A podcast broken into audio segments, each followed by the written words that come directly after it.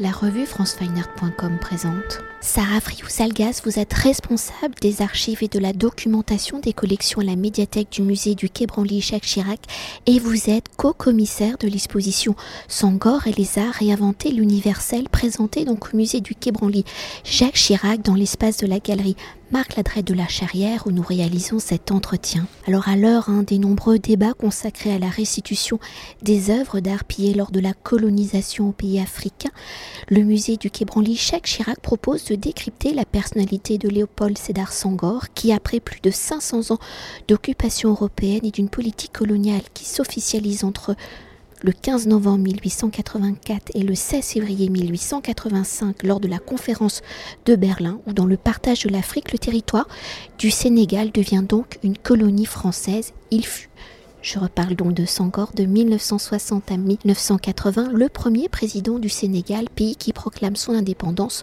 le 20 août 1960 et où le 5 septembre 1960, à l'unanimité de l'Assemblée fédérale, Sangor est élu donc président de la République du Sénégal, où en tant que poète, il est également l'auteur de l'hymne national sénégalais le lion rouge. Alors c'est par ces deux facettes d'homme de lettres et d'homme politique que Léopold Sédar Sangor, hein, 1906-2001 en utilisant la culture, les artistes comme outil politique et diplomatique en défendant le concept de la négritude et la francophonie qu'il va marquer l'histoire du XXe siècle. dans un premier temps, pour mieux cerner son intérêt pour la culture, les arts et la francophonie, peut-on évoquer Sangor avant 1960, son amour pour la littérature et la langue française qu'il va enseigner à partir de 1935 où il est si j'ai bien fait mes recherches, le premier Africain à réussir le concours d'agrégation de grammaire, un parcours qui est la continuité de ses études en classe préparatoire littéraire au lycée Louis-le-Grand à Paris, qu'il commence en 1928 et qu'il poursuit par une licence de lettres qu'il obtient en 1931. Alors si le territoire du Sénégal est une colonie française, quelle sera l'éducation que Sangor va recevoir, comment celle-ci va-t-elle l'amener à devenir un passionné de littérature française, comment l'administration coloniale de l'époque va-t-il lui permettre de poursuivre ses études en France et dans quelles conditions? Et enfin, comment ces rencontres et ces études à Paris vont-ils le sensibiliser au concept de la négritude? Que Aimé Césaire définit ainsi la négritude est la simple reconnaissance du fait d'être noir et l'acceptation de ce fait, de notre destin de noir, de notre histoire et de notre culture. L'idée de l'exposition est, pas particulièrement de, s'attacher, de s'intéresser. Euh, c'est pas une exposition biographique, mais l'idée c'est d'inscrire euh, Sangor euh, de, bah, dans cette période, dans les années 30, dans, une discussion transnationale et mondiale. Donc en, France, on connaît évidemment la négritude, où il est euh, associé à Aimé Césaire, Léon Gontran Damas, et aujourd'hui, heureusement, euh, aux Sœurs Nardal de la revue du Monde Noir. Les Sœurs Nardal, pourquoi les Sœurs Nardal? Parce qu'elles euh, tenaient un salon à Clamart où elles euh, rassemblaient des intellectuels du monde entier, des intellectuels haïtiens, africains, américains, qui, qui depuis Haïti ou depuis les États-Unis menaient toute une, une réflexion sur à la fois leur situation d'intellectuels colonisés ou ségrégés et réfléchissaient à une manière pour les États-Unis d'être noirs et américains, à une manière de revaloriser euh, leur culture, leur histoire.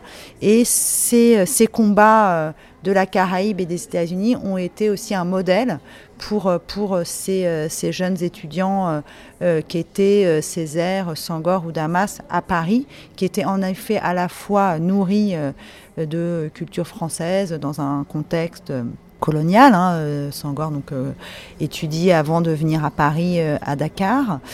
Et pour nous, c'est aussi, c'était ça aussi la, première partie de l'exposition, c'est comment collectivement des intellectuels noirs du monde entier, d'abord dans les années 30, puis dans les années 50 avec la maison d'édition Présence africaine et Alioune Diop, et les différents événements collectifs qui vont être organisés en Europe essentiellement, avant d'être organisés en Afrique par Sangor avec le premier festival des Arts Nègres, comment ces questions euh, identitaires se posent, comment être noir dans le monde, dans un monde qui nous rejettent. Et ce qui est tout à fait intéressant, et ça, c'est des choses qui ont déjà été écrites, un petit peu étudiées. pour nous, c'était sur cette période-là montrer que la question de l'art, la question culturelle et artistique faisait aussi partie de ces discussions. Et, euh, et notamment euh, Alain Locke, euh, qui était donc un grand intellectuel africain-américain et qui est un petit peu le, père de la Harlem Renaissance. Le père, la Harlem Renaissance, c'était un mouvement artistique à Harlem où des jeunes artistes, poètes, artistes plasticiens se revendiquaient comme noirs et américains. comment Alain Locke va mettre en avant la démarche intellectuelle de ces artistes. Et ce qui est tout à fait intéressant, c'est que Sangor lisait l'anglais, lisait ses textes, lisait, euh, a lu les, publications d'Alain Locke ou euh, de Dubois, etc., qui sont aujourd'hui des personnalités un petit peu... Euh, comment dire, qui commence à être évoqué dans le débat français, mais qui dans les années 30 étaient déjà euh, des, positionnements, euh, des, des, pensées qui étaient, qui, ont animé et mis en branle aussi ces grands penseurs de la négritude. La négritude n'est pas née comme ça, voilà. Et c'est aussi toujours important de le rappeler. Il y avait les Africains américains, les Haïtiens, les sœurs Nardal, qui ont fait, euh, qui ont créé, qui ont créé vraiment du lien entre, tous ces mondes-là. Et ça, on l'évoque dans la première partie de l'exposition. Et ensuite, évidemment, dans les années 50, euh, le mouvement Présence africaine, qui va être très fédérateur. Et euh, voilà, donc c'était où la question artistique aussi beaucoup de place hein, dans ces, débats qui seront euh, politiques, euh, éthiques, etc. Mais l'art aussi était au cœur de ces questions. Et c'est pour ça que cette première partie introductive de l'exposition, on l'a conclue par euh, le premier festival des arts nègres de Dakar, organisé par Sangor, pour montrer que voilà, après, il prend le pouvoir en 1960 et essaye de mettre en œuvre cette réflexion collective. Et d'ailleurs, ce festival sera un projet organisé au Sénégal, financé en partie par le Sénégal, mais un projet collectif où Aimé Césaire était très impliqué, des intellectuels du monde entier seront très impliqués. Et, euh, c'était un petit peu la conclusion d'une certaine manière euh, de débats qui avaient lieu en Europe et qui vont se terminer avec ce grand événement qui a lieu euh, sur le continent africain. Avant de poursuivre, est-ce qu'on pourrait quand même faire... une parenthèse, enfin c'est pas une parenthèse parce que je pense que c'est une grande importance sur Sangor poète, où dans l'exposition d'ailleurs on présente certains de ses poèmes illustrés avec des artistes de tout horizon, complètement internationaux, pour voir l'importance aussi de cette pensée réinventer l'universel. Alors euh, pourquoi en effet le titre euh, Réinventer l'universel Alors d'abord on ouvre l'exposition avec deux, deux, pièces d'artistes euh, récents, d'artistes, un qui est mort il y a peu de temps et un autre qui est un jeune artiste béninois, Darilo et euh, Roméo Mivekana. Euh, c'est euh, donc là qui sont deux, deux œuvres intitulées Hostie Noire, donc qui est un recueil de poèmes que Sangor écrit pendant sa captivité, pendant la Seconde Guerre mondiale. Il a été donc prisonnier, il, a été, il était tirailleur sénégalais. Aujourd'hui, c'est assez médiatisé avec le film de Omar Sy, mais donc Sangor a lui aussi été un tirailleur sénégalais, a été deux ans emprisonné, puis ensuite libéré, et au cours de sa rétention a écrit un certain nombre de poèmes, donc qui sont sortis en 1945, donc Hostie Noire. Donc ça, c'est donc ça c'est aussi important pour nous de l'évoquer à travers euh, deux pièces contemporaines, de montrer aussi que des artistes d'aujourd'hui se réapproprient la poésie sangorienne et aussi son voilà ça son histoire euh, personnelle. Donc ça, c'est une, première chose. Et euh, en effet, pour nous, euh, la poésie, en effet, Sangor est le poète président, c'est un petit peu la terminologie, le, grand classique. On ne pouvait pas nous passer à côté. Et on l'évoque notamment à travers deux choses, dans un espace consacré à une série d'élégies illustrées par des artistes du monde entier, comme, comme vous le disiez, mais des artistes, donc, donc Zhao un artiste chinois, des artistes, euh, donc euh, Chagall, un artiste français mais juif russe, euh, avec par Soulage, Manessier, enfin des Hartung, nos de grands artistes de la seconde école de Paris, des artistes avec qui il a été en dialogue et qui, en effet, les uns et les autres se reconnaissaient et qui racontent aussi. et aussi, les poèmes qu'on a choisis sont aussi des poèmes qui marquent son rapport au monde, à l'universel, et notamment des élégies euh, en hommage à Martin Luther King, illustrées euh, par Manussier. Et ce qui est tout à fait intéressant, c'est que Sangor religieux, Martin Luther King religieux, mais que la page qu'on a choisie euh, se conclut sur euh, euh, un vers concernant Malcolm X. Donc c'est aussi pour montrer toute la complexité du personnage et de la pensée sangorienne.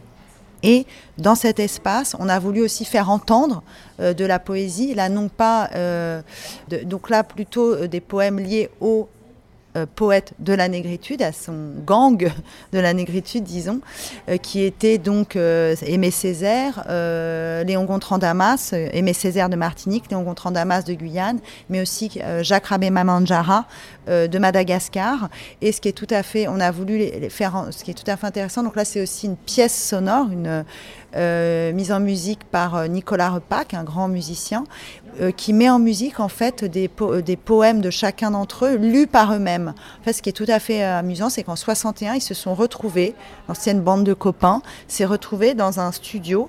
Ils ont, et ils ont enregistré la lecture de leurs propres poèmes. C'est Charles Duvel les a enregistrés. Charles Duvel a confié ces lectures de poèmes à Nicolas Repac qui les a mis en musique. Et pour nous, c'était important dans cet espace où on présente des œuvres de poésie illustrées par des artistes européens de aussi euh, écouter là pour le coup des artistes issus de la négritude et aussi sa première période poétique et son premier réseau euh, d'amis euh, poètes des années 30. Donc c'est vraiment confronter deux périodes aussi poétiques de Sangor. Et peut-être avant de s'attarder hein, sur Sangor président et de toutes ces actions culturelles qu'il va mener, avant d'être président, il est quand même député. Et donc dans ces différents mandats hein, qu'il va occupé, comment déjà va-t-il mettre l'art, la culture au centre de ses actions? Alors, ce qui est tout à fait intéressant, euh, il va pas particulièrement, bah, il va être, c'est plutôt, il va écrire de la poésie, etc. Mais ce qui est tout à fait intéressant, c'est que euh, Sangor va être le délégué euh, français au moment de la création de l'UNESCO juste après-guerre, où les questions culturelles et artistiques vont se poser. Et je vous conseille, euh, en ce moment sur France Culture, il y a un discours de Sangor de 52, quand il est le délégué français représentant à l'UNESCO, qui parle déjà de toutes les questions euh, qui vont euh, l'animer ensuite, et notamment sur cette réinvention de l'universel, sur, ce rapport du donner, du recevoir, et sur et l'UNESCO qui va être très impliqué dans plusieurs grandes actions du Sénégal, notamment la, le financement du premier festival des Arnaques de Dakar. Et justement, hein, pour conclure notre entretien et pour nous attarder hein, sur la présidence de Sangor, euh, place qu'il occupe, je le rappelle, de 1960 à 1980, quelle sera donc sa politique culturelle? On en a déjà dit beaucoup. Comment celle-ci valorise-t-elle l'identité et le visage ce Sénégal indépendant. Quels sont les événements et les actions qu'il va mener qui vont marquer l'histoire Et comment ces actions, enfin les actions de Sangor, permettent-elles au Sénégal d'avoir une visibilité à l'international? Alors euh, déjà pour euh, commencer, donc la première action est ce premier festival des Arnaques de 1968 où des gens du monde entier vont venir, pas juste des gens du continent, mais des gens euh, des États-Unis, de Russie, d'Europe, vont se rendre à Dakar pour assister à ce grand événement. Et on le voit aussi à travers la presse française, américaine, allemande, etc. Cet événement va être très visible au moment où il a eu lieu. Voilà, aujourd'hui on le connaît peu, mais à l'époque, il a été, il y a eu un réel retentissement international de cet événement. Donc ça, c'est la première chose. Donc à partir de, cette période-là, enfin même avant, euh, Sangor va, va, va, commencer euh, à déployer, à, disons, à mettre, euh, à mettre en œuvre toutes les, tous les questionnements qui s'étaient posés collectivement, donc en créant une troupe nationale euh, de, théâtre, de chanteurs et de danseurs euh, au théâtre Sorano qui ouvre ses portes en 1965, en, euh, créant l'école artistique de Dakar existait déjà, mais en lui en lui donnant une autre envergure, donc qui était une école non pas qui ne formait pas que des artistes, mais aussi qui était aussi une école de, de, théâtre et de danse. Et donc là, il va aussi beaucoup financer cette école. Il va aussi créer une manufacture, la manufacture de Tieste, qui va être un vrai lieu d'échange, et ce musée dynamique qu'il va faire construire à l'occasion du festival et qui va devenir un lieu d'accueil d'exposition. Donc le musée dynamique, c'était dans le sens vraiment dynamique du terme, c'est un musée qui n'avait pas de collection, mais qui était là pour accueillir des expositions, donc comme donc des expositions à la fois d'artistes africains, d'artistes européens, euh, d'artistes ou des, ou, des, ou, ou des expositions euh, d'histoire d'échange ou d'histoire de pays comme l'URSS, la Suisse ou la Suède, qui marquent aussi vraiment ce projet de, de dialogue fécond avec le monde et pas juste de renfermement euh, sur soi. Donc ça, c'est tout à fait intéressant. Et donc, comment aussi il y a eu aussi ce projet non abouti qui était un projet lancé en 1970, mais qui, qui a mis du temps, le projet du musée des civilisations noires, qui est un musée qui existe aujourd'hui, mais qui n'a absolument pas la même, euh, le même visage, enfin, qui ne correspond absolument pas au projet initial sangorien, car Sangor donc, quitte le pouvoir en 80 et ce musée n'a pas lieu. Sinon, comment le rayonnement à l'international, donc Sangor va à la fois créer des structures euh, culturelles dans son pays, mais va faire en sorte que les acteurs, les artistes de son pays puissent aussi euh, rayonner à l'international. Donc, à travers une grande exposition en 1974 au Grand Palais, les l'art sénégalais d'aujourd'hui, à travers des représentations euh, de théâtre en France et un peu partout en Europe, mais aussi dans d'autres pays du continent africain, de la troupe du théâtre Sorano, qui euh, il faisait jouer à des acteurs donc des pièces de Macbeth, Claudel euh, ou aussi de Césaire, de ses propres textes aussi, etc. Et aussi par ailleurs cette volonté de former des, des, personnes du monde de la culture sénégalais, qu'ils soient artistes, muséographes, à l'étranger, non pour à la fois les former, mais aussi pour qu'ils rentrent en discussion avec euh, d'autres interlocuteurs. Voilà.